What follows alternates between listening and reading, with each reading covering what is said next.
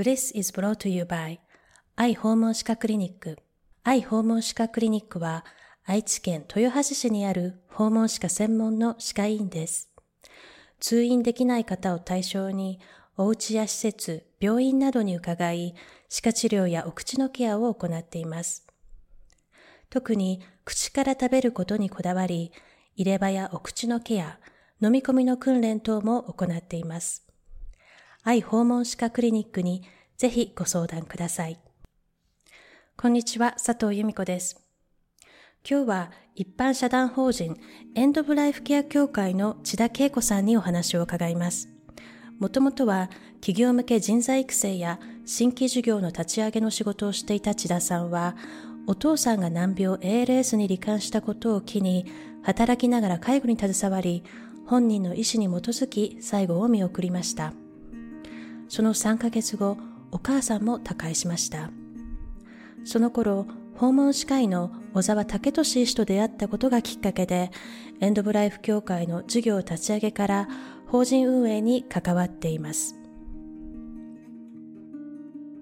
今まで通りの生活ができない時に、例えば父もそうでしたけれども、今までこう、リタイアして、で、こう、自分が動けるからってこう車出して買い物に行って、母のためにいろいろ買ってきて、で、こう洗濯物干してみたいなことをしていた人が、で、父親とか夫っていう役割を持っていた人が、その役割を失っていくわけですよね。で、その時にやっぱり役に立てないっていう思いって、ものすごく大きな負担というか、あの、苦しみだと思うんですが、まあ、その中でも、でもいいんだよって思えるためにはやっぱり自分のことを、自分の存在をこう丸ごと認めてくれる誰かの存在だと思うんですよね。インタビューでは介護、喪失、グリーフから学んだことやエンド・オブ・ライフ・ケア協会を通じて行っている命の授業についてお話を伺います。そうではなくて自分も一人の弱い人間なんだけれどもそこから学ぼうとしてるっていうそういう姿勢が見えた時にあじゃあ一緒にこの人だったら話してもいいかなとか一緒にやっていけるかなっていうその次の一歩があるのかなと思うんですよね。This is Yumiko Sato. You're listening to Bliss.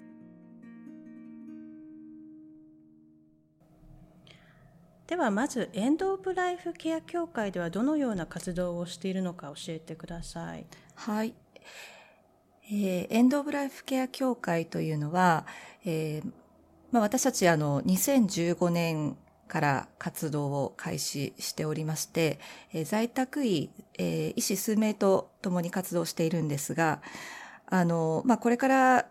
あの、日本は超高齢化社会ということで、まあ、医療や介護を必要とする方がどんどん増えていきますよね。で、一方で、あの、亡くなる方の数も、あの、これからどんどん増えていくという状況の中で、まあ、こういった亡くなる方が増えていく、まあ、そういった苦しみを抱える人たちが増えていくっていうことは避けられない状況だと思うんですね。で、はい、まあ、はい。まあ、そういった困難があっても、まあ、最後まで、あの、穏やかに、まあ、その人が幸せだなと感じながら暮らしていく、そういう社会を作っていくにはどうしたらいいだろうかということで、まあ、私たちは、あの、まあ、一つの可能性として、まあ、そこに関われる人材を世の中にたくさん増やしていきたいということで、まあ、主に人材育成の活動をしています。はい。で、恵子さんがこの活動に関わった理由は、あの、お父様の病気が原因だったっていう話を聞いたんですけれども、その辺のところ少し教えてください。そうですね。あの、この活動に関わった理由というところでは、えー、もともとまあ私自身は企業の人材育成をですね、いろんな会社さん向けのこう教育をプログラム作ったり実施したりということをしてきたんですけれども、あの、まあ今から5年前ですね、ちょうど教会を立ち上げる直前ぐらいに、まあ父が、あの、亡くなったっていう大きな出来事がありましたと。で、それから、まあ、3ヶ月後に、今度母が亡くなるっていう出来事がありまして、うん、で、まあ、その2つを通じて、まあ、自分自身、あの、まあ、今までしてきた仕事もあったんですが、これからまあどういうふうに自分がこう生きていこうかなっていうふうに考えたときに、まあちょうどですね、あの引き合わせで、あの、今活動を共にしている在宅医の小沢武俊と出会ったということがありまして、まあそこから一緒に活動を始めたっていうのが、そこは直接的なきっかけですね。でお父様は ALS という病気だったということなんですけれども、はい、その ALS って病気を多分知らない聞いたことないという人もいると思うんですが、はい、どういう病気なんでしょうか？ALS という。そうですね。あのまあ、医学的なちょっと説明をちょっと柔らかく簡単に説明するとなんですけれども、うん、あのまあ、脳からの指令を受けて私たちはいろんなこう体を動かしたりっていうような日常生活の動作をしていると思うんですけれども、例えば何か手を動かして物を掴みたいなとか、あの、あれが食べたいなと思ったらそれを掴んで、あの、口に入れるとかっていうことをしてると思うんですが、そういった脳からの指令が、こう、なんでしょう、こう手先まで足先までこう行き渡らないような、そういうような状況になってしまって、まあ、だんだんあの筋肉も痩せ衰えていったりとか、あるいはその自分で思うように動かせなくなっていく、まあそういった病気ですね。で、あの、まあ、いろいろできないことが増えていく中で、まあ、あの、呼吸をすることもできなくなっていくという、まあ、そういう病気なんですけれども、大体一般的に言われているのが、2年から5年ぐらいですね、発症してから2年、5年、2年から5年ぐらいで、えー、まあ多くの方が、あの、まあ呼吸が難しくなって、あの、最後を迎えるというふうには言われています。うん、はい、でその最終的には呼吸ができなくなるということがあり特にあの日本ではその ALS の、まあ、患者さんやご家族とお話しするときに必ず話題として出てくるのが呼吸器をつけるかどうかっていう選択の話が出てくるんですね。はい。で、これは、あの、もちろんアメリカでも呼吸器をつけてる ALS の患者さんっていると思うんですけれども、ちょっとこう、なんていうのかな、その選択としてはつけるかつけないかみたいな感じの選択として提示されるのとはまたちょっと違うみたいなんですね、アメリカではね。でも日本の場合はこう、つけるかつけないかっていうこう選択がこう提示されるっていうような話を聞いたんですけれども、はい、お父様の場合はどうでしたか？その点は。そうですね。あの、実はその父は結構自分で何でも決めるタイプの人間でして、あの、そこに至るジレンマであったり、いろんなこう悩みみたいなものは実はあまり聞いてないんですね。で、私が聞いた話では、もうその時点では、あの、自分の中ではもう決まっていて、で、呼吸器はつけないっていうことはもう早くから、割と早くから決まってたんですよね。本人が決めたと。そうですね、はい。うん、ちなみにここでいう呼吸器っていうのは、その気管切開を必要とするもので、あの、延命できる可能性はあるけれども、食事ができなくなったり、話ができなくなる場合が多いっていうことで。そうですね、はい。うん。あの、アメリカの場合だと、そのオキシジョンマスクって言って、こう、酸素？酸素マスクをつけてるっていうケースは結構あるんですけども、多分その呼吸器っていうのは、つけるかつけないかっていうのは多分その人の年齢であったりとか、症状とか、その人の生き方とか死生観とかいろんなことが関わってくると思うんですよね。はい。なのでそこでやはりこう選択ってすごく難しいことだと思うんですけれどもお父様の場合は、はい、その自分で決めたというところで、はい、そそのつけないということに関して恵子さんはどういうふうな反応があったんですか？最初はそうですね。あの、やっぱりピンとこないですよね。うん、あの、それが何を意味しているのかっていうのが、やっぱり自分は医療者ではないですし、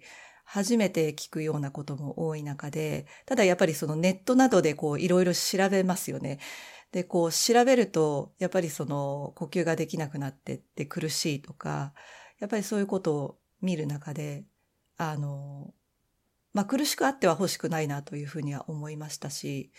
でもなんかその、じゃあ、そ、その、まあ、最後っていうのは、まあ、正直やっぱりピンときてないっていうのがありました。ただ、まあ、あの、まあもちろんその、まあそれで可能性があるならっていうことも思いましたけど、ただ、父が、まあそれだけ強い思いを持って、あの、こうしたいっていうふうに考えてることっていうのは、指示したいなというふうには思いました。じゃあお父さんのその最後をこうお見送りされたっていうことなんですが最後はどんな感じ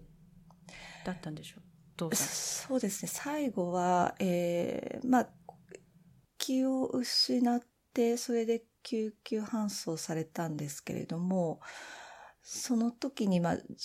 まあ、まさかそれが最後とは思わないので、あの、でも、まあ、とにかく慌ててましたから、自分が救急車に乗っていき、で、母は残されっていう形だったので、まあ、私が最後、あの、そこに立ち会っていた状況なんですよね。で、あの、もう事前に、あの、意思を伝えていたというところがあるので、あの、まあ、主治医の方は後で遅れてきたので、その時は当直の先生だったんですが、まあ、書いてあるカルテを見て、あの、こう書いてありますけど、みたいな説明を受けて。でも、うん、なんでしょう。やっぱりその時点でも自分の中ではやっぱり繋がってないんですよね。あの、あんなに考えてきたし、あんなに話し合ってきたけれども、これなのかっていう感覚ですよね。いこれが最後なのかなっていう。そうですね、はい。まあ、あまりに突然来たので、なので、まあ、どんなにやっぱり話し合ってても、どんなに準備してても、やっぱり突然は突然なんだろうなっていう感覚です、ね、ショックはあるっていうことですね。そうですね。うん、でも、そこで何か自分がこう覆そうとかいうことは思わなくて、うん。やっぱりそこは父が決めたことっていうところが大きかったですかね。その最後、その病院にいた時にそのお医者さんの方から呼吸器をつけなくていいんですかみたいなお話があったってことですか？その時点でまた。そうですね。つけなくていいですかというよりかは、えっ、ー、と、まあ、書いてありますので、ちょっとごめんなさい。具体的な内容が思い出せないんですけれども。うん、あカルテに書いてあったってそうですね。はい。で、うん、あの、このままですと、まあ、その、あの、呼吸がだんだんできなくなってきますよというような、ことをおっしゃってたと思います。あその時に恵子さんはあでもそれがお父さんのあの希望だったのでということで、まあ、いろいろな困惑もある中で、はい、こう言うことができたっていう感じですかね。そうですね。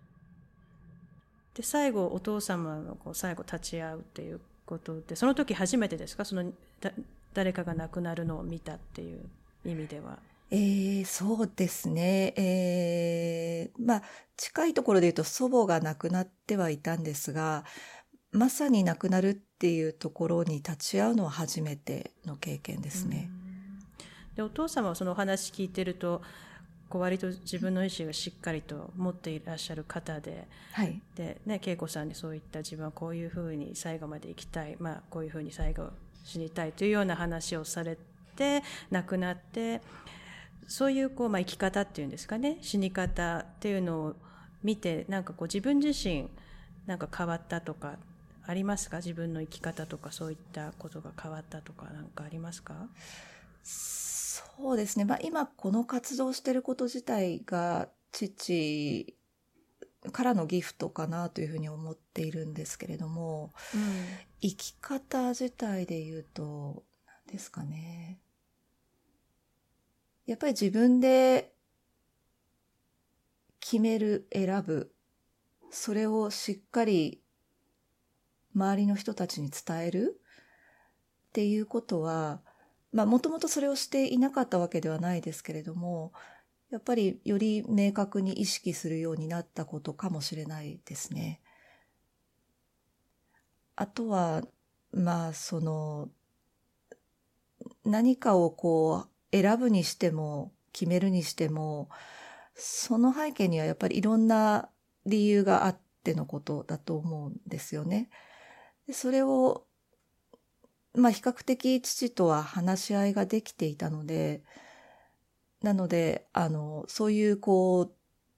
自分の信念であったり信じるものっていうのをちゃんと周りの人たちにもこう話し合っておくというか伝えておくというかうん。まあそういうことってすごくこう大事だなということは思いましたね。あの、やっぱり思ってるだけでは伝わらないというか。うん。うん。言葉にしてこう会話していくっていう。そうですね。はい。うん。であの恵子さんと私が多分出会ったのが数年前になると思うんですけどもね、はい。それ以降ですねそのおご両親が ALS でっていう方から何回かメールいただいたんですね。うん。はい。なぜなぜかわかんないんですけども相談とかですね それであの今日もしあのコメントいただけたらなと思っていくつか質問あるんですけどもまず一人の方がこの方はおお母様が ALS でっていう方で、その方はですねあのやはり家族自分自身へのサポートがとにかく必要だっていうことに気づいて患者会に患者会に行ったらしいんですね。はい。でその方はその方のお母様もまあ呼吸器をつけないというふうなきあの希望希望で、まあ、つけないということにしたらしいんですけどもその実際に会に行った時に何て言うんですかねほとんどの人は呼吸器をつけている患者さんだったらしいんですねそれでなんかなんとなく居づらかったと彼女は。それでなんで居づらかったんですかっていうようなことを私が聞いたらあのその多くの方はその患者さんは家族に迷惑をかけたくないから呼吸器をつけない選択をすると。いうのが思ってる方が結構多かったらしくてそれで彼女はこう自分はこう責められてるっていうような感じがしたんですっていうようなねがあったんですけどそういったあのことってありました？そ恵子さん自身はそういうことはなかったですか？あおっしゃるのは、その、家族に迷惑をかけてしまうから、父がその呼吸器をつけないという選択をしたっていう。したんじゃないかっていうこう周りの、ま、周りのこう推測？うーん。あの、なんて言うんですかね、こう、おもんぱかってというかですね、こう、そうじゃないかっていうことを一方的にこう感じるっていうことですよね。うんあの、少なからずそれはあったと思います。あの、あやっぱりあの、なん、なんて言うんでしょうね、その家族が大事であれば、あの、感じない方はいないと思うんですよ、逆に言うと。うんうん、負担じゃないか、迷惑じゃないかって感じるのはなんかこう、当たり前の感情ではないかと思うんですよね。うんでも、それを感じたからといってそれが理由になるかっていうと、そこはまた必ずしもそうではないのかなと思っていて、あの、うちの場合で言うと、父がつけない選択をしたのはそこだけではないかなとは思ってます。うん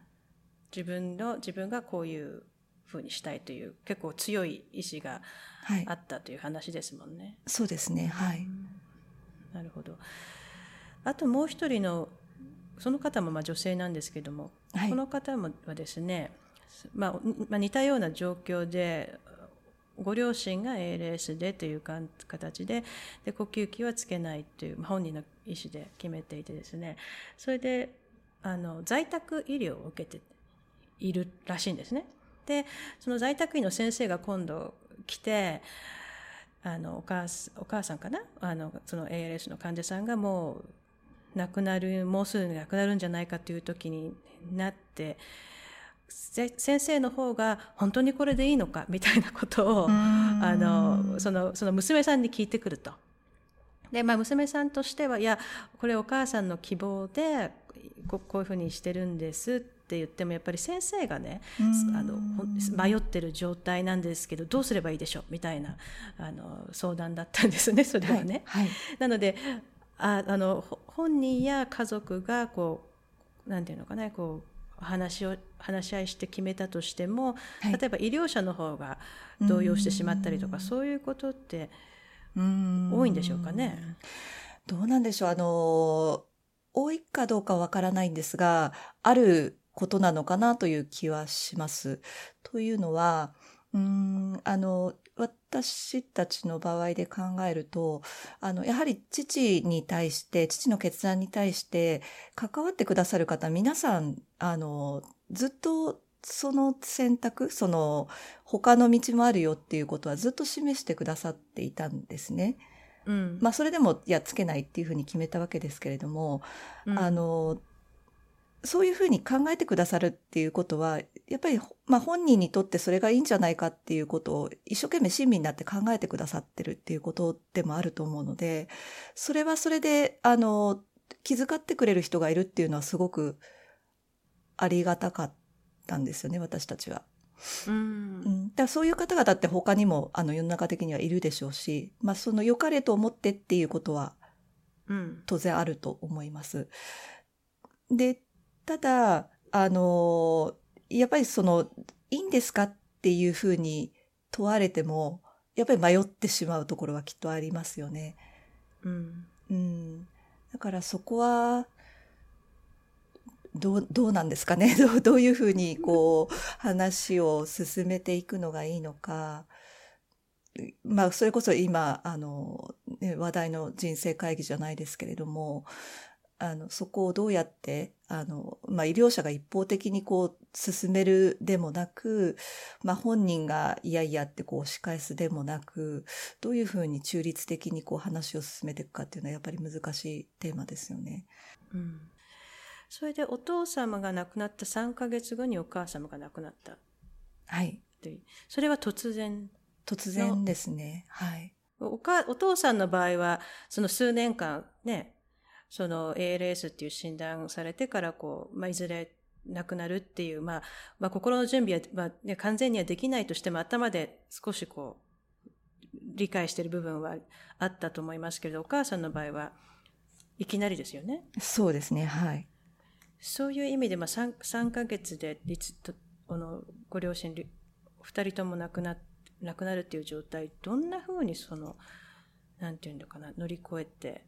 いかれたんですか、その後。そその時点ではエンド・オブ・ライフケア協会のお仕事をこう始めてたわけですか？ちょうどそういう時期ですね。あの、父が亡くなったのが2014年の10月で、は、えー、エンド・オブ・ライフケア協会、まあ、小沢に出会ったのが1月の11。で、母が亡くなったのが2月の11。なので、まあ、ちょうど、まあそういう話をいただきつつ、まあこれからあそういう活動をしていくのかと思っていた矢先に、まあ母が亡くなってというタイミングですね。なので、なんでしょうね、こう、よくわからなかったというかですね、あの、自分が起きてることが、あの、よく、意味がよくわからないみたいな状況の中で、まあ実はあの、もう一個会社に所属をしていたので、その会社を辞めようかなって思っていた時にこのエンド・ブ・ライフケア協会の話をいただいたっていうのがあって、あ、ちょっとごめんなさい。関係性がややこしくなるので、ちょっとここ省略しますけど、あの、まあそういうなんかいろんな自分の仕事生活の中でも、こうバタバタしている中でそういう状況になったので、うん、なんだかよくわからないうちに、まあ、すべてがこう、なんかいいろいろ動き出してたっていう感じですね。うん、だまあそこをどう乗り越えたかというと、乗り、乗り越えたのかよくわかんないんですけど、あの、まあちょうど母が亡くなって直後、直後、まあ2週間後ぐらいですかね。その頃に、あの、小沢が毎月定例でやってている、こう、地域の方向けの、こう、研究会があって、で、そこの中で、あの、グリーフをテーマに、あの、ま、やるっていうことが決まっていたときに、ちょっとお話をする機会をいただいたんですよね。で、私自身がそこでじゃあお話をさせていただくっていうことで、ま、いろいろ振り返ったんです。あの、父のことであったり、母のことであったり。で、あの、グリーフって何なのかなとか、グリーフケアって何なのかなみたいなことを考えながら振り返っていった中で、あ、そうか、すごい悲しいしショックだけれども、今まで起きたことっていうのは、こういう意味があったんだな、みたいなことが、こう、頭でも整理できたというか、例えば、あの、まあ、これはあくまでも私の意味付けなので、全然なんか論理的でも何でもないんですけど、あの、まあ、父と母はずっとこう一緒に暮らしてきたわけで、まあ、母は一人で暮らせるような人ではなかったと思うんですよね。まあ、ちょっと、あの、暮らせるような人ではないというとすごい決めつけですけれども、ただ、まあ実際一人暮らしをずっと、あの、一人でしたことがない中で、まあ、あの、まあお互いがお互いの支えになってたっていう、まあそういう状況があったんですけれども、まあ父と今一緒に、あの、暮らしているのかなって思えたら、それはそれでよかったなって思えたりとか、うん、あるいは、まあ、ずっと、あの、父の介護で母は眠ることができないような生活だったので、ようやく眠れたね、なんていう話も、あの、まあ、親族と話してたんですけども、まあ、そんなことも自分の振り返りの中で、こう、一つ整理になりましたし、なんかいろいろとこう、一つ一つの出来事に意味をつけていったんですよね。これはこういうことは悲しいけれども、でもこういう意味があったんだなっていうことを、自分でこう折り合いをつけていったら、すごくストンと落ちたというか、うん。うん、で、それが2016年の初めですか？お母さんが。2015年ですね。2015年か。はい。じゃあ、大5年ぐらいはい。経つ。そうですね。うん。その心境はやっぱり変化はありまし、ありました？その5年間で。5年間経ったことによって。今、そうですね。あもう割と早いうちにそういったこう自分の折り合いをつける作業ができていたっていうことは、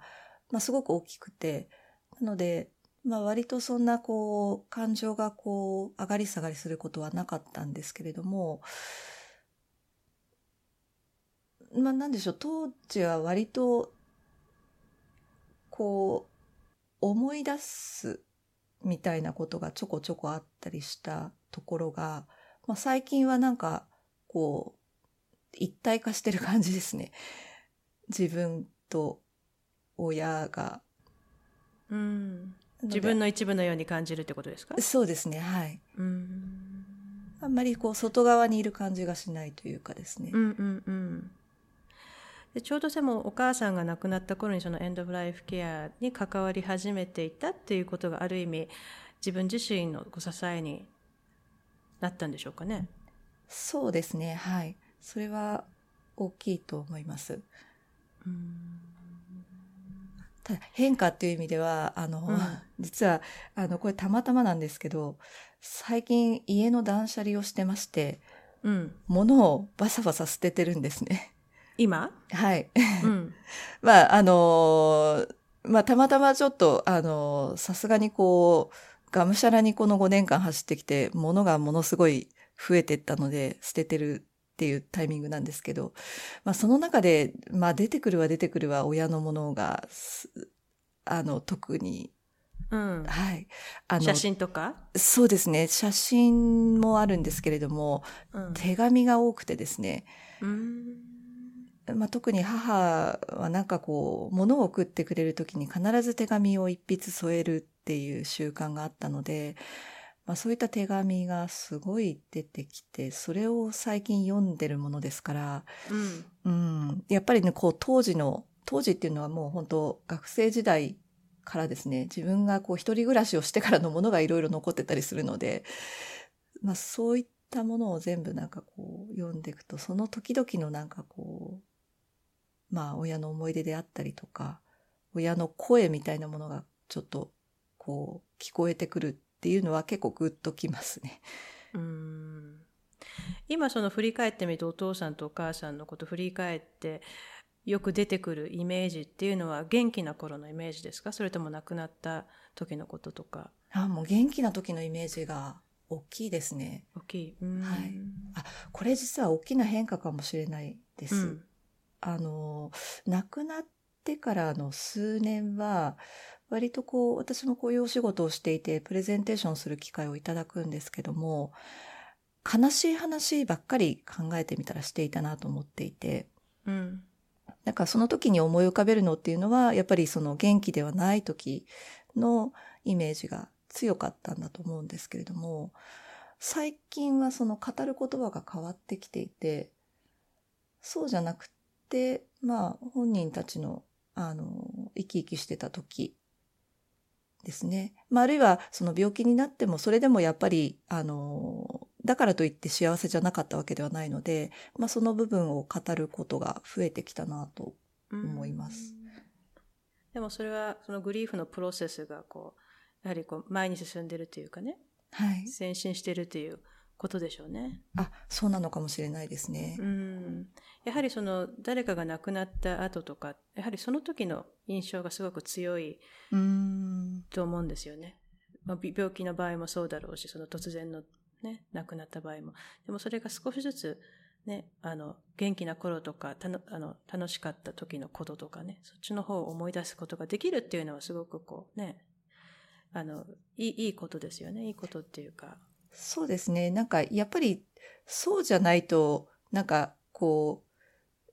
お互い不幸だなと思っていて。うん、あの、まあ、これから生きていくのは私であって、で、私がどういう言葉を使うかっていうのは本人たちの尊厳にも関わるなと思うと、うん、やっぱそうでありたいなって、まあ、無理してるわけではなくてですね、あの、自然にやっぱり思いますね。うん。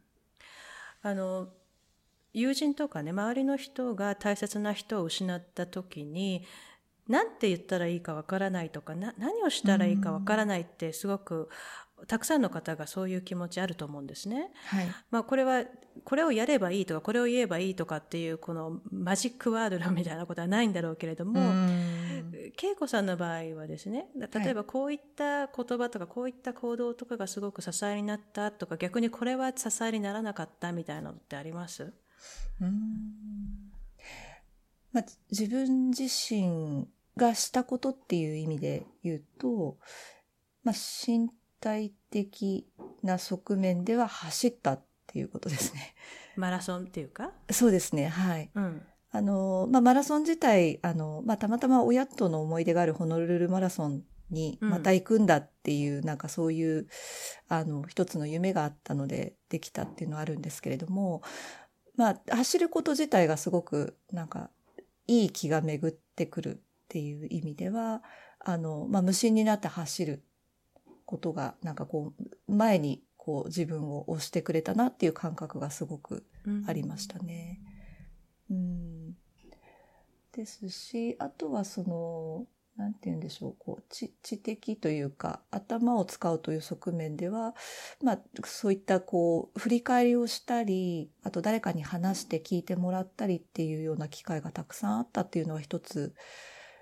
意味付けの作業が進んだのかなと思いますね。それは友達とかそういう話を聞いてくれる友達がいたってことですか？あ、そうですね。それもありますし、あとあの、プレゼンテーションする機会が、あの、たくさんあったっていうことですかね。うん他の人に話をする機会があったあ、そうですね。はい。うんそのエンド・オブ・ライフ・ケア協会のお仕事を通じてっていうこあと、ですね、そうです、そうです。うん周りから周りがこう言ってくれたこととかしてくれたことでためになったとか支えになったとか逆にこれはうん。支えにならなかったとかってありますその周りのそうですね。周りにできること。周りにできること、そうですね。周りにできることとしては、やっぱり、あの、話を聞いてくれるっていうのは大きいと思うんですが、一方でやっぱりその聞くときに、やっぱりこう、やっぱりむず、いろいろ難しさってあるんだなと思うのが、あの、ちょっと遠巻きになってしまうというかですね、なんか、なんていうかこう、変にこう、どう言葉をかけていいかわからないから、逆になんかこう、あの、なんていうかこう、腫れ物に触るような感じで、ちょっとなんか近づかないでおくみたいな雰囲気があったり。でもそれもちょっと思い過ごしかもしれないですけどね。うんうん。でも多分そういうのはあると思うんですよその話をしちゃいけないってしない方がいいんじゃないかうんみたいなねあ、そうですね聞か。ない方がいいんじゃないかとかっていう、んそうですね。あの、ごめん、ごめんねっていうのはよく言われましたね。なんか聞いてごめんねっていう。ああううんんあ、いやいや、全然話したいんだけどっていうことを何回も言ったのを覚えてます。あーでもそれ多分聞かれなくてもずっと自分の中ではもうありありますもんね。その大切な人を失ったっていう事実はね。そうです、そうです。誰かに聞かれなくても。っていう。あのじゃあお話できるひ人がいたっていうことはまず一つ。そうですね。うーん。でもすごい運命的ななんか出会いですよね。そのエンド・オブ・ライフ・ケアのお仕事をちょうどやるっていう時にそういった、ね、こあのそうですね。喪失を経験したっていうのはね。はい。タイミングとしてはもう、あの、すごく自分にとっては、あの、すごいタイミングで、あの、現れた出会いだなというふうに思いますね。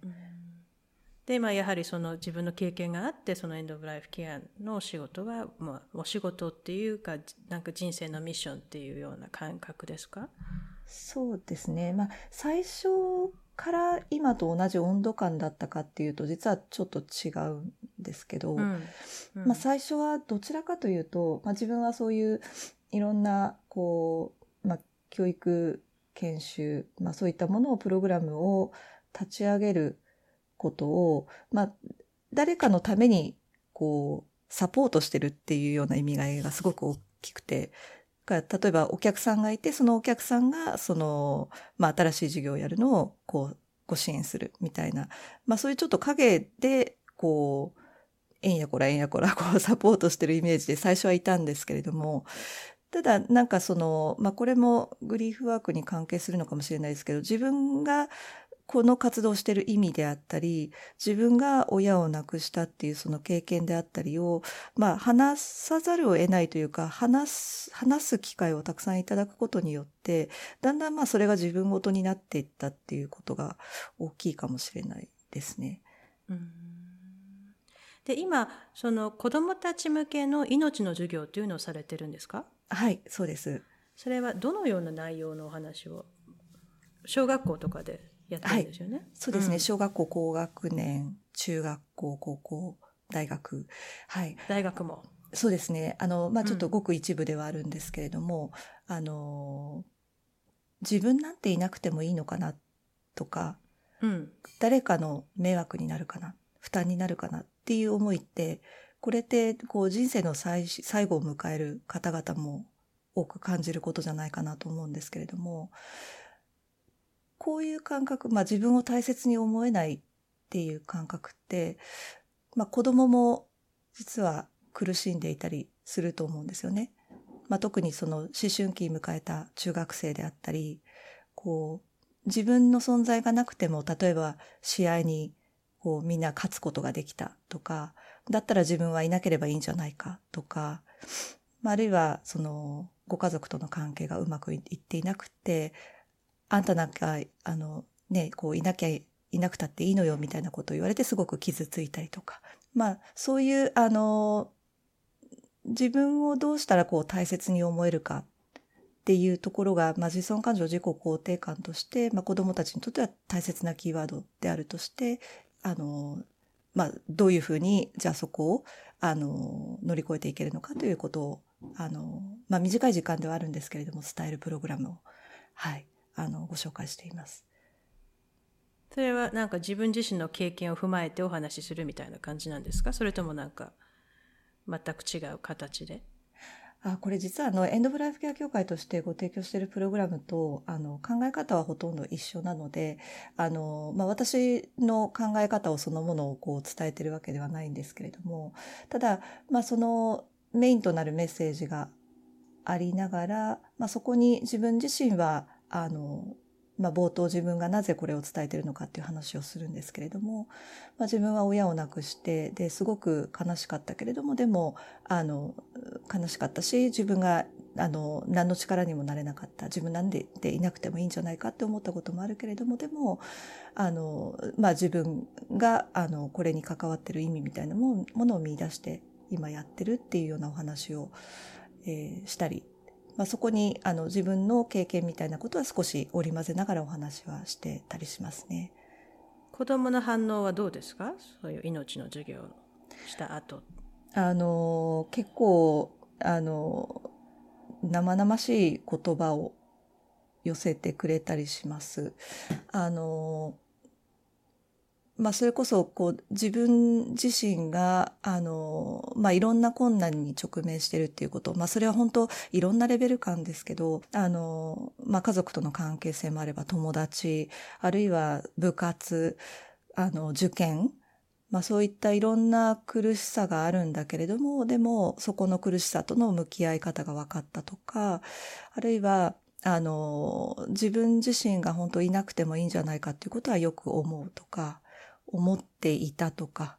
あとは、あの、まあ、そういう状態から今自分が抜け出せて、抜けさせたのは家族のおかげだった。支えがあったっていうことに気がついた。だから、今度は僕がそういう友達がいるときに、あの、支えになりたいと思うっていうようなことを書いてくれるお子さんが結構いらっしゃいますね。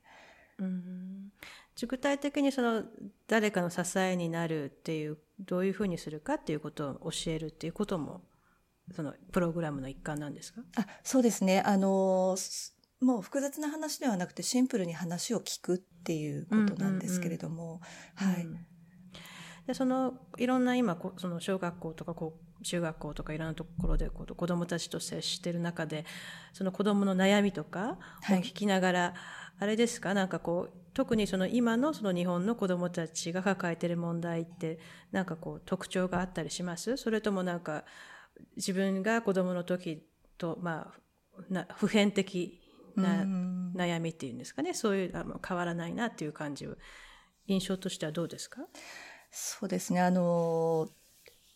まあ、閉塞感みたいな、こう、誰にも打ち明けられない悩みとか、何かモヤモヤするんだけれども、そのモヤモヤの正体がわからないっていう、そういう、こう、不安とか自信のなさみたいなことは、自分自身も本当感じてたなと思うところがありますが、一方で、まあ、最近こんなにもっていうことを感じるのが、えー、学校に通えないお子さんが多いということですかね。まあ、それが、あの、表にこう出てきたというか、割と声を上げられるようになってきたということの裏返しでもあるとは思うんですけど、ただ、やっぱり多いかなという印象は受けますね。不登校、いじめとか？そうですね。いじめいじめもやっぱり普遍的なことではあると思うんですけれども、ただより陰湿になっているというふうに、まあ一般的にですね、あの、それがこう命の授業を受けてくれた子供たちから上がってくるわけではないんですけれども、うん、やっぱり見えないところでっていうのはあるのかなと思いますね。そのエンド・オブ・ライフ・ケア協会は、まあ、そのエンド・オブ・ライフの、ね、方たちが、まあ、メインなんでしょうけどそこからその子どもたちへもメッセージを送りたいっていうそのあれはどんなところから来てるんでしょうか？あの、いくつか視点がありまして、まあ、まずは子供たち自身が、その、苦しむ人の担い手になりうるんじゃないかって考えてるところが一つ。ですね。まあ、まずは、その、まあ、冒頭お話ししたその、まあ、どんどん高齢化が進んでいる。で、若い人も少なくなっている。ということは、少ない担い手で多くの人たちを支えていくっていう、まあそういう社会がこれからやってくるわけですけれども、やはりその、いわゆるその医療や介護の専門職の皆さん頑張ってますけれども、ただ、あの、その数を増やしていくっていうのはなかなか容易なことではないと思いますし、あと、困った時に必ずそういったこう専門職の方でないと手を差し伸べられないっていう社会ではあっては良くないと思うんですよね。うん、うん、あの、例えばちょっと困った時に近所の人たちが話を聞いてくれるとか、周りにいる人たちが助けてくれるっていう、そういう社会を作っていかないと、まあ、この先、あの、本当多くの人たちが苦しんでいく中で回っていかない。まあそう考えると、子供たちもまあそういった、こう、少し話を聞いてあげる、聞、まあ聞いてくれる人になるっていう、まあそういった、あの、行動が変わっていくっていうことは、まあ子供たちが成長していって、まあ世の中が変わっていくきっかけになるのかなっていうのが一つあります。うんうん、もう一つは、あの、まあ子供たち自身が今やっぱりそういう苦しい思いをしている中で、あの、子供たちにの一番近くにいるはずの親御さんも苦しんでいる。で、親御さんがなかなかこう自己肯定感を持てない、自信を持って子育てができない、あるいは関係性に悩んでるっていうところが、あの、お子さん自身の苦しみとしても、あの、あったりする中で、やっぱりそこを、あの、子供を通して親も一緒にその自己肯定感を育んでいくっていうことが、すごく、あの、大切なのかなと。で、親御さんが、あの、まあ、例えば30代、40代であるとすれば、その世代が、まあ、今度、ご自身のこう、親を見送っていく世代になると思うんですよね。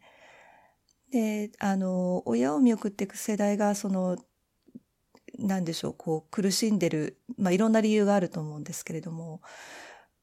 子育ても一つですが、親の介護と自分の仕事、その両立、そこでもまた苦しんでいる中で、やっぱりその苦しみとの向き合い方っていうのを、30代、40代、50代の方々も、やっぱり学んでいくことが大切なんじゃないかなということですね。うんその自己肯定感っていう言葉がね、何度か出ましたけど、自己肯定感っていうのは、自分自身を認めるっていう、自分を大切にするっていうことそうですね。はい。あの、まずは自分を大切にできる。で、分かりやすい自己肯定感の表れの一つって、役に立てるっていうことだと思うんですね。あの、自分があの、例えば子供であれば試合に勝つことができた。で、その時に自分がゴール決めたからみんなのために、あの、活躍できた。まあ、それすごく自己肯定感を育む一つだと思うんですけれども、ただ中には役に立てない。例えば、試合でそのエラーをしてしまったとか、自分のせいで負けてしまった、怪我をしてしまって試合にそもそも出られなかった。まあそういう中で自分を認められない、自己肯定できない。ことってあると思うんですよね。で、その時に、あの、じゃあそれでもなお自分のことを大事に思えるためには、まあ、それでもいいんだよ。それでもいいんだよというかですね、あの、今うまくいかなかったとしても、でも自分のその良さっていうのは変わることがないよっていうふうに認めてくれる誰かとのつながり、まあそれも支えだと思うんですけれども、まあその、なんでしょう、こう役に立てるということと、これで良いっていう感覚、この二つを合わせて、まあ、自己肯定感、自尊感情というふうに、まあ、私たちの考え方ですけれども、そういうふうに、あの、定義しています。うん。まあ、でも、ね、その亡くなる末期のね、患者さんが、こう、求めてるものっていうのと、まあ、つながりますよね。あ、あの、そうですね。必ずしもやっぱりこう、今まで通りの生活ができない時に、例えば父もそうでしたけれども、今までこう、リタイアして、で、こう、自分が動けるからってこう車出して買い物に行って、母のためにいろいろ買ってきて、で、こう洗濯物干してみたいなことをしていた人が、で、父親とか夫っていう役割を持っていた人が、その役割を失っていくわけですよね。うん。で、その時にやっぱり役に立てないっていう思いって、ものすごく大きな負担というか、あの、苦しみだと思うんですが、まあ、その中でも、でもいいんだよって思える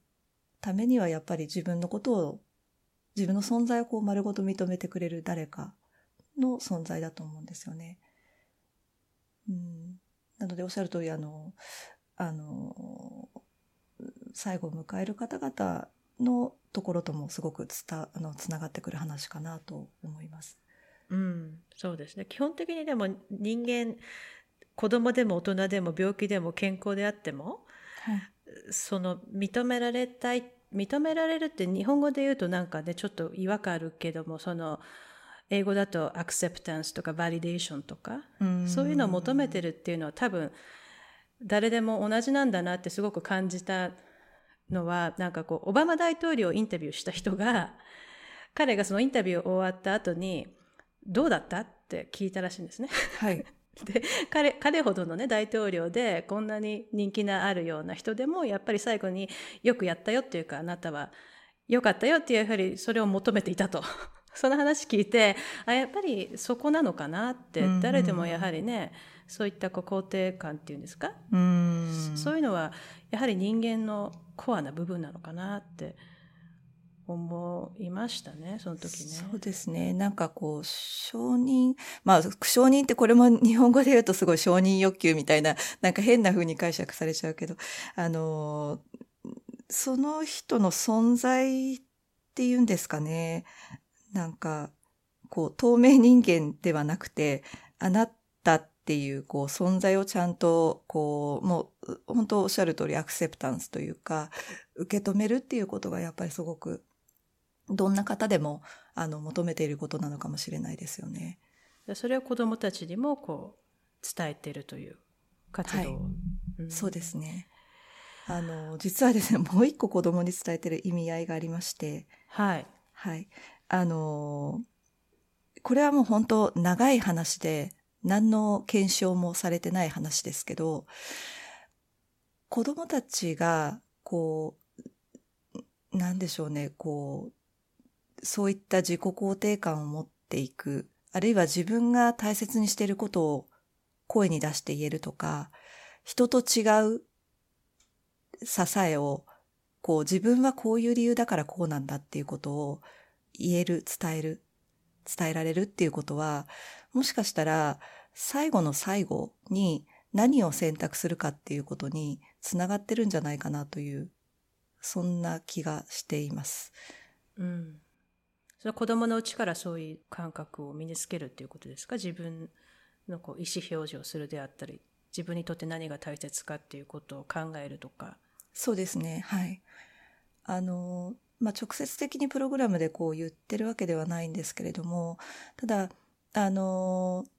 いろんなこう困難とか苦しみって人によって見え方が違うよねっていう話であったり、まあ、その苦しみがありながらもでも穏やかだな、幸せだなって思えるのは支えだよということで支えの紹介をしているんですが、その支えも人によってやっぱり違うよね。で、支えのその一つ一つの項目、例えば何でしょう、将来の夢があるとか、あの、自分には友達があるとか、こう、項目ももちろん人によって違いますけれども、その選び方というか、その理由も実はすごく多様で、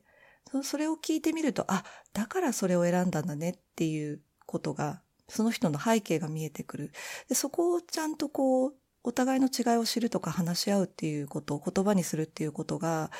うんこう、何かを選択するときにすごい力になるんじゃないかなということを思うんですよね。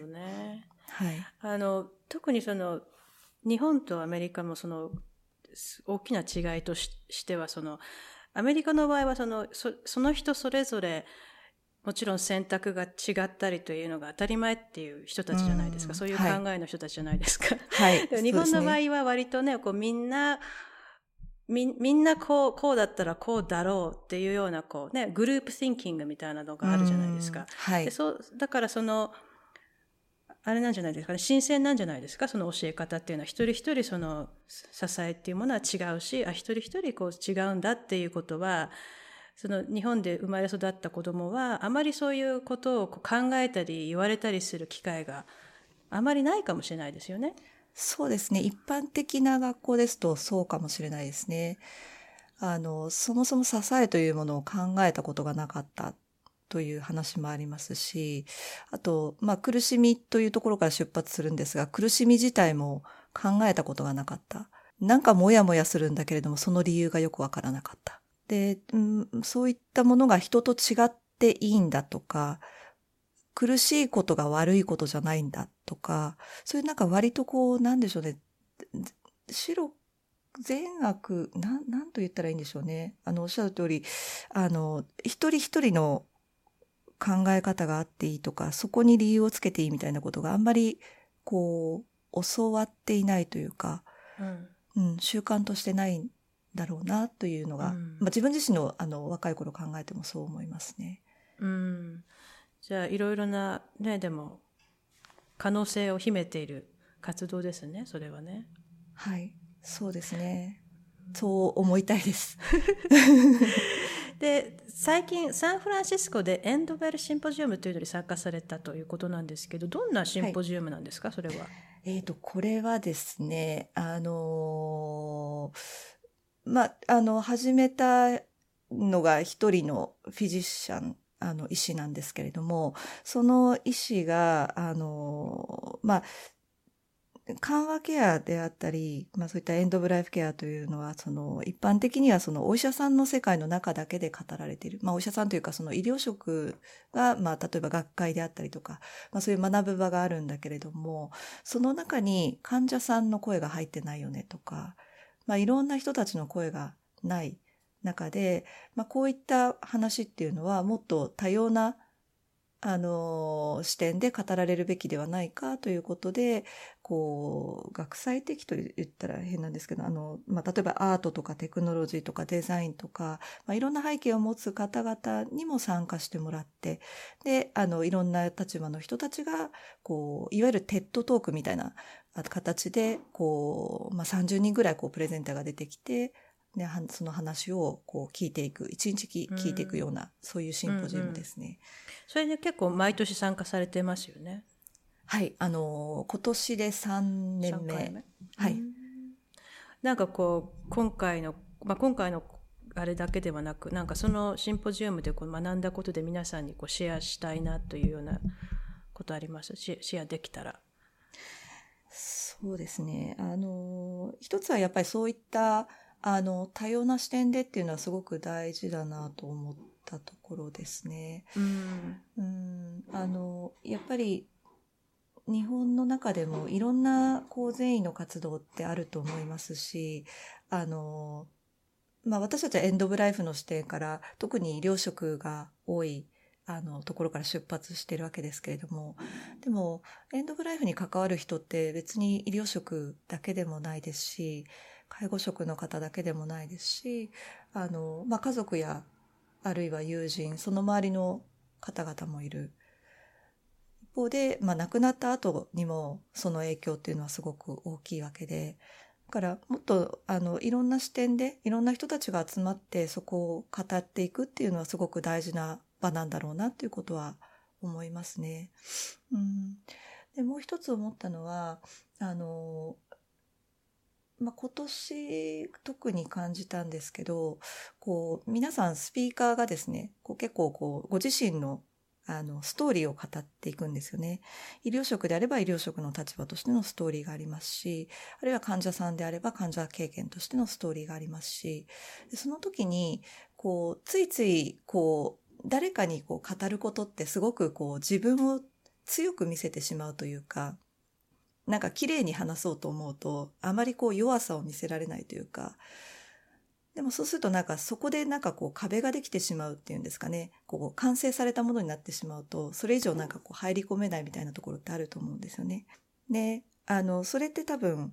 こう、プレゼンテーションだけじゃなくて、あの、人間関係でもそうで、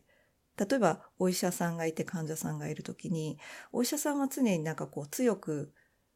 あの、あろうとするというか、まあ、当然ながらやっぱりいろんな、あの、そういう立場にあると思いますし、経験もあるし、あの、知識もあるし、ただ、そこでこう、なんでしょう、こう、強くあるだけだと、やっぱりなかなかな、こう、患者さんが本音を話せないとか、こう、上下関係ができてしまうと、それ以上踏み込めないというところもあったりして、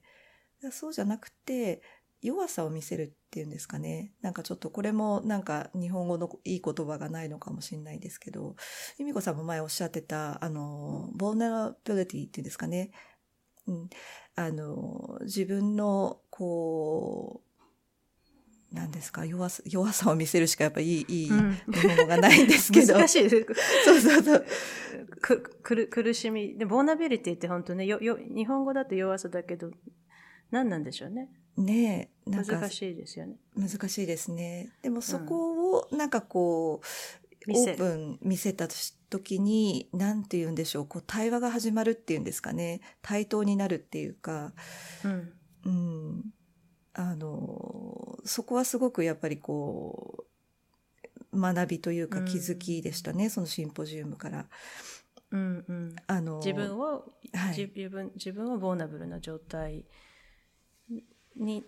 こうするというか自分のボーナビリティを見せるというところ、ね、そうですね。あの、ただ単にこう弱い、ポキッと折れちゃうような弱さではなくて、なんかその、本当に弱い人ってやっぱりこう、防御しなきゃいけないじゃないですか。こう自分をこう、理論武装して備えるみたいな。でもそうするとなんか敵と味方になってしまうので、そうではなくて自分も一人の弱い人間なんだけれどもそこから学ぼうとしてるっていうそういう姿勢が見えた時にあじゃあ一緒にこの人だったら話してもいいかなとか一緒にやっていけるかなっていうその次の一歩があるのかなと思うんですよね。うん、あの、なるほどね。うん、あの、まあ、子供たちの前でお話をしていても、なんか自分もそういう感覚は忘れたくないなと思っていて、なんかこう、ついついやっぱりこう、自分の方が長く生きてるので、先輩みたいに なってしまいそうなんですけど、うん。でも、そんなことはなんかこう、余計なお世話で、なんかこう、回り道していろんなことを教えることが、こう、学びではないというか、あの、まあ、これから生きていく中でいろんな辛いこと、苦しいことあるかもしれないし、うまくいかなかったとしても、でも、そこで得るものが学びだよっていう、自分自身もまだ学んでるよっていうことを、弱さをやっぱり見せないと、やっぱり子供たちも心開いてくれないなっていうのは、それは感想文からすごい伝わってくるので、なるほどね。でもそれって、特にでも男性難しいですよね。そうですよね。まあ、女性でも難しいけど特にその男の人って、まあ、これは国籍関わらず多分その、ね、強うん強く、ね、いるっていう泣いなな泣かないとかいろいろあるわけじゃないですかだからねね。そういうのは難しい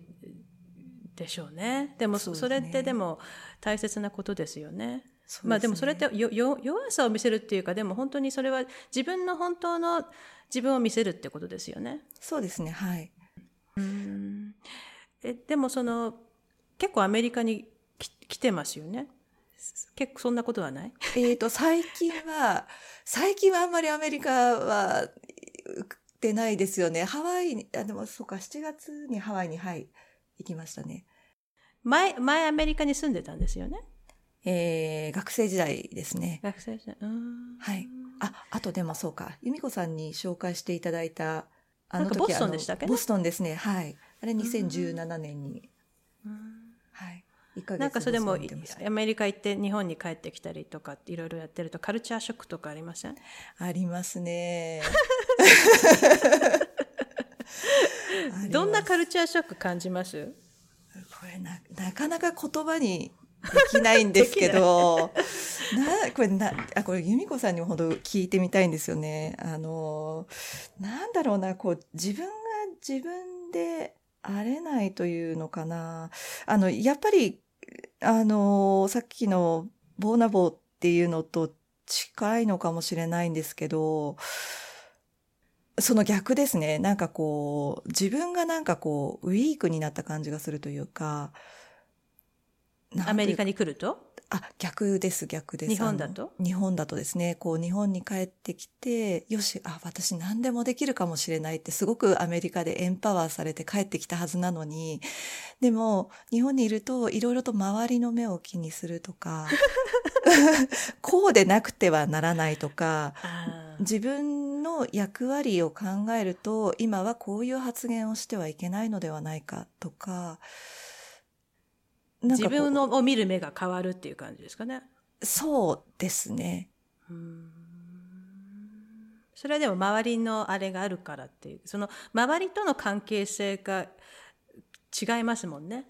そうですね。はい。両国ではねそうですね。割とこう、アメリカだと逆に、こう、あの、自己主張っていうとすごく変な表現になっちゃうかもしれないんですけど、うんあなたは何者なんですかっていうことがすごく問われるじゃないですか。そんなことないですか？ありますよ。ですよねうん。だから何者かっていうことがわからないでしょ？そうですよね。そもそもそうなんですよね。そうそう。だからあ、あなたはアジア人ねってことしかわかんないですよね。そうそうそうなんですよね。そう。だから私の場合なんかあなたは本当何フィリピン人とか、なんかうんね、な日本人とも思わないから、本当何者、あなんか、な、なんなのあなたはみたいな。生まれたの？みたいな。英語もなんかちょっとやっぱりアメリカ人ではないし、あなたは何人なのみたいなね。うん思いますよね、多分。そう、そうなんですよね。なんかこう、ちゃん、ちゃんと、こう、当たり前だと思ってることをいちいち説明しないといけないっていうことに、実は、めんどくささも感じたりするんですけど、アメリカに行くとですね。あの、まあ、特にそれが、あの、二十、二十歳の時にアメリカに留学をして、そこをすごい突きつけられたんですよね。ああなたは何者なの？とか、あなたの意見は何なの？とか、喋りなさいよとか。私なんかね、最初にね、はい。あの、パプアニューギニアから来た人って思われてたんですよずっと。あそうなんですか？それがねあのウェストバージニアにちょっと住んでいてノースカロライナに行ったんですけどウェストウェストバージニアってそのウェストバージニアって言えなくてウェストバージニアとかって日本語の日本人発発音でにウェストバージニアって言ってたらあなたはパプアニューギニアから来たんですねってなんかしばらくの間みんなにそういうふうに思われてなぜだろう 本当だから何者ですよねそういう目でずっと見られる。る。そうですよね。なんかそこをちゃんとこう、いちいちやっぱり説明をしないとっていう、えー、そうです。煩わしくなかったですか？最初は、うん、だからもう諦めた最初は。あーもうウェストバージニアって言っても分かってもらえないもん。いいや、パパに。もう何でもいいやみたいな。でもそう自分自分がアジア人だっていうことをそんなに理解なんか意識したことないじゃないですか日本にいると。そうですね。そうですね。で、もアメリカに行ったらまず一つ分かるのはアジア人ですねっていうことだけだからうん。ああ私ってアジア人なんだな 確かに。うん、だからまあす本当に違いますよね国がねのそうです文化とかね。私、あの、留学中、その、アジア人コミュニティにいたので、あコミュニティにいたかというか、周りがアジア人が多かったんですよね。サンフランシスコあサンディエゴでしたサンディエゴですね、はいあ。そっかそっか、うんうん、そうなんですよ。まあ、その寮がそういう、あの、インターナショナルハウスっていう、その、そういう人たちばっかりだったっていうのもああって。そうなんだ、うんはい。だからなんか、なんだろうな、その中でもやっぱり、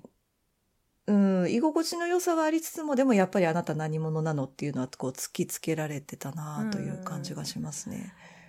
うんじゃあその日本に行くと日本にこうとアメリカ行き来しながらいろいろそのカルチャーショックもありでもねそそこうまくこうでもアジャストメントしてる感じですよね？恵子さんの場合はねそうなんですかね？どうなんでしょう？いやー、やっぱり苦しいですよね。苦しいですよねいきなりいやいやいや、あのーまあ、な、慣れちゃうんですけど、戻ってきてまたしばらくすると。でも、うーん、なんかそこになんかこう、自分がなかなか本音を言い切れない。まあ、いい、まあ、本音を言ってないっていうと嘘なんですけど、うーん、でもなんかやっぱりこう、いい意味でなのか悪い意味でなのかわかんないですけど、使い分けをしてるところはやっぱりあるんだろうなっていうのはありそのますね。本音と建前っていうねそうですね。建前ってその英語にできないですもんね。その建前 なんて言うんでしょう。できない、うん。本当ですね。でもそれはでも本当にそのそれこそエンド・オブ・ライフ・ケアのその支えとかその傾聴とか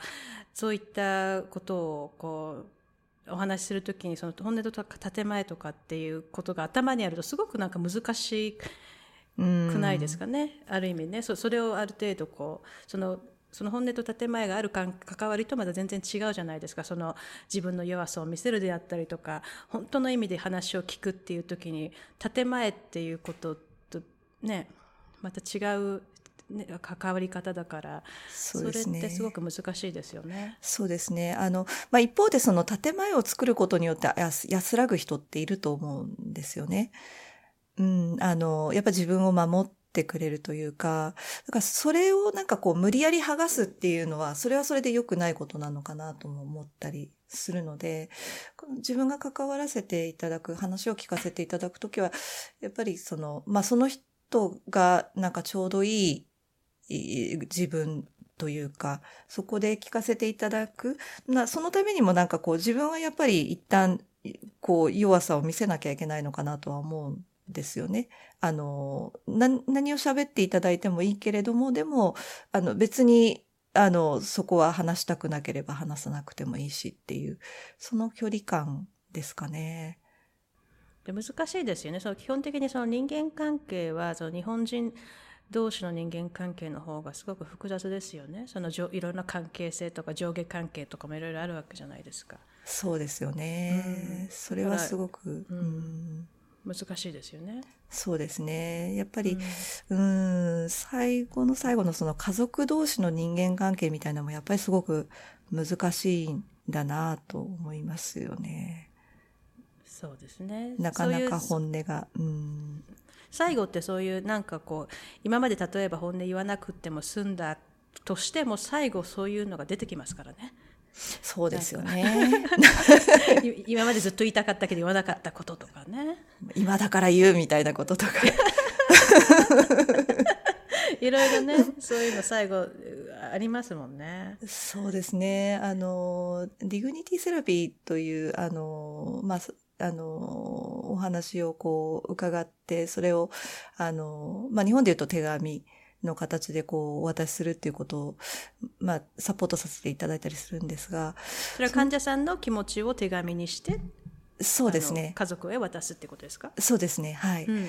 まあ、その時もやっぱりこう、今までそのお話ってご家族にはされてきたんですか？と伺うと、いや、あの、ここまで話したことはないですね、というような、うん、ことだったりするので、やっぱりなかなか言えない思いっていうのがやっぱり今だから伝えられるっていうのはあるのかなと思いますね。そうですね。近い人だから言いにくいってこととかもありますもんね。そうですよね。うん。うんじゃあそういうこれからもエンド・オブ・ライフケアに関わりつつ、まあ、その、はい、小小学校とか高校とか中学校でのその命の授業もやっていかれるということですかね。そうですね。はい。で、ただ、まあ、私たちだけ、あの、まあ、こう、コアになって動いてる人たちだけが、こう、伝えられるのでは、やっぱり、全然間に合わないと思うので、今その命の授業というところでは、あの、全国で伝えられる人たちを今育成していて、でそれぞれの地域の中で自分で伝えられるようにっていう、まあ、あの、もっと言うと先生方もご自身で伝えられるといいなと思っているので、まあ、そういった要請も今行っているところです。うん、で最後,、まあ、最後に近くなりましたけどもなかなかお話いただきましたけれども、はい、その小沢先生との出会いがあってこう、ね、エンド・オブ・ライフ・ケアにの道に進まれたっていうようなお話でしたけど、はい、小沢先生って恵子さんにとってどんな存在なんですか？うん。難しい質問ですね。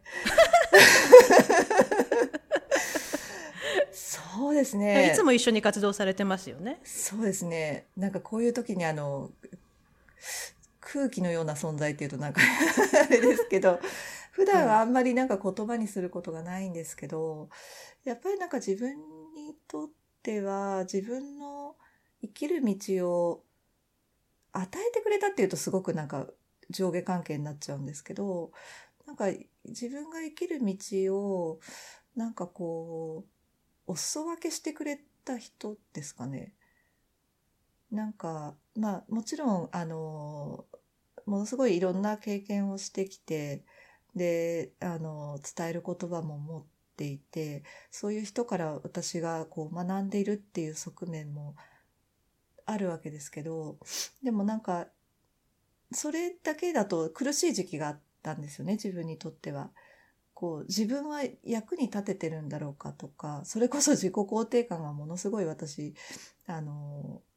浮き沈みする人間なので、あの、自分は役に立ててないっていう思いがものすごい落ちた時があったんですけど、ただ、そうじゃないよっていうことを常に示し続けてくれたのが小沢でもあって、それは言葉でですか？それとも。そうですね、言葉でですね。あの、まあ、その、今まで、あの、いろんなことを、これもやってきたし、これもやってきたし、それを繋いでくれたのは千田さんなんだよとか、こういう形で、あの、実現してきたじゃないっていうことを、ちゃんと言葉にして返してくれたり、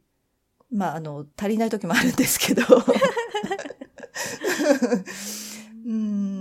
うんただまあそういう形でなんかお互いいい形で相互補完できるのかなということをようやく感じることができるようになってきて、うん、だからそういう意味ではこうなんか自分に何かをくれたっていうふうには表現したくないなっていうのが今の思いですかね。お互いミューチュアルですね。そうですねそういう関係でありたいなと思ってます。で素敵なでも出会いでですよねでも結局でも人生で多分その出会いが一番重要なのかもしれませんね。ねありがたいことですね本当に。うんちなみに今年のイベントとかってありますか？エンド・オブ・ライフケア協会の方では常にその養成講座ですか、はい、そういうのをやってると。そうですね。全国で、あのまあ、こちらが主催してやるのは全国7カ所なんですけれども、ただ、あの、最近、その各地域で、うちの地域でやってほしいみたいな声が上がってきていて、なので、ほとんど週末、毎週末土日はそういったいろんな地域に行って2日間の研修開催しているような形ですね。それは、あの、終末期医療、介護に関わっている方を対象に2日間トレーニングをするということですね。今はですね、その、そこが、あの、まあ、主な対象者ではあるんですけれども、ただ、あの、例えば親の介護を今していて、その関わり方を学びたいっていう方、その、いわゆる専門職ではない方であったりとか、あと、そうですね、あの、まあ、企業で CSR に関わってる方々とか、あの、まあ、いろんな方が最近参加してくださいますね。CSR って何ですか？ちなみに。あの、企業の社会貢献活動というんですかね。あ、そういうのがあるんですね。はい。まあ、そういった役割の方々がこう、まあ、会社としてなんかその応援していきたいっていうようなメッセージでこう参加してくださったりとか。それはエンド・オブ・ライフ・ケア協会のホームページに行くと出てきますよね？その、どこでやってる。はい。出てきます。出てますね。はい。じゃあ最後になりますけど、なんか言い忘れたこととかってありますか？これは皆さんに伝えておきたいとか。うん、そうですね。あの、まあ、今聞いてくださったその、エンド・オブ・ライフ・ケア援助者養成基礎講座という2日間の講座ももちろんメインの活動としてあるんですけれども、ただ、あの、それだけで社会は変わっていかないというふうにはもちろん思っていて、で、大事なことは、その一回学んで終わりではなくって、地域の中にそういううねりというんですかね、こう、学び直しができる場がどれだけできるかだと思っていて、で、あの、そういう意味では学んだ人たちが今自発的に全国で50カ所、こう、コミュニティを作っているんですね。で、そこで、あの、つながった人たちが、まあ、職場で頑張って、でもなかなかうまくいかなくて、で、また戻ってきて学び直す。で、そこには、その専門職だけではなくて、地域住民の方々も参加してくださったり、まあそういった活動が今増えてきているので、こう、私たちだけが何かをしようとしてるわけではなくて、あの、まあいろんな近くにでこう活動している方々とうまくこう連携をしながら大きく社会を動かしていけたらいいなっていう思いで活動しています。はい。とてもお忙しい中、本当に今日はありがとうございました。こちらこそありがとうございます。今日は一般社団法人エンドブライフケア協会の千田恵子さんにお話を伺いました。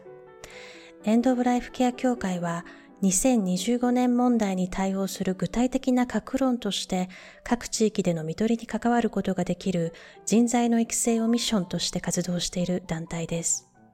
養成講座に興味のある方はエンドブライフケア協会のサイトをご覧ください。今日のエピソードが気に入った方はぜひお友達やご家族と共有ください。